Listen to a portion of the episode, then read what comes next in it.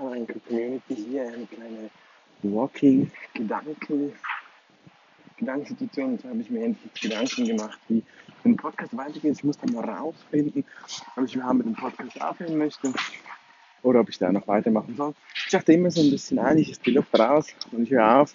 Und habe jetzt aber gemerkt, dass es nur ein zeitlicher Faktor ist, dass die Leidenschaft also sehr, sehr groß ist. Ich war jetzt zehn Tage im Urlaub, habe Episoden produziert für das äh, Comeback des Marketing Monkeys und bin mir sicher, es geht weiter. Ich muss mich wieder ein bisschen neu strukturieren.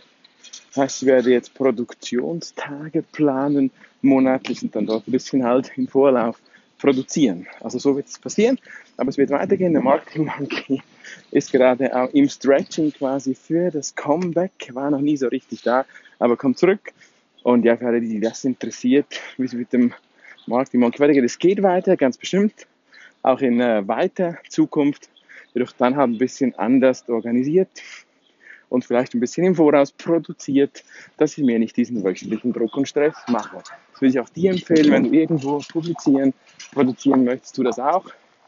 Geh da lieber in Produktionstage, dann hast du nicht diesen Weekly oder B-Weekly Stress, um ihn wieder zu produzieren, wenn du das halt eben nicht hauptberuflich machst.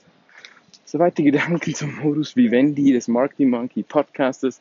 Ich wünsche dir einen sonnigen Abend. Ich freue mich, dich bald mal wieder begrüßen zu dürfen hier oder dann auf dem Marketing Monkey Podcast. Bis dann. Ciao. Bye bye.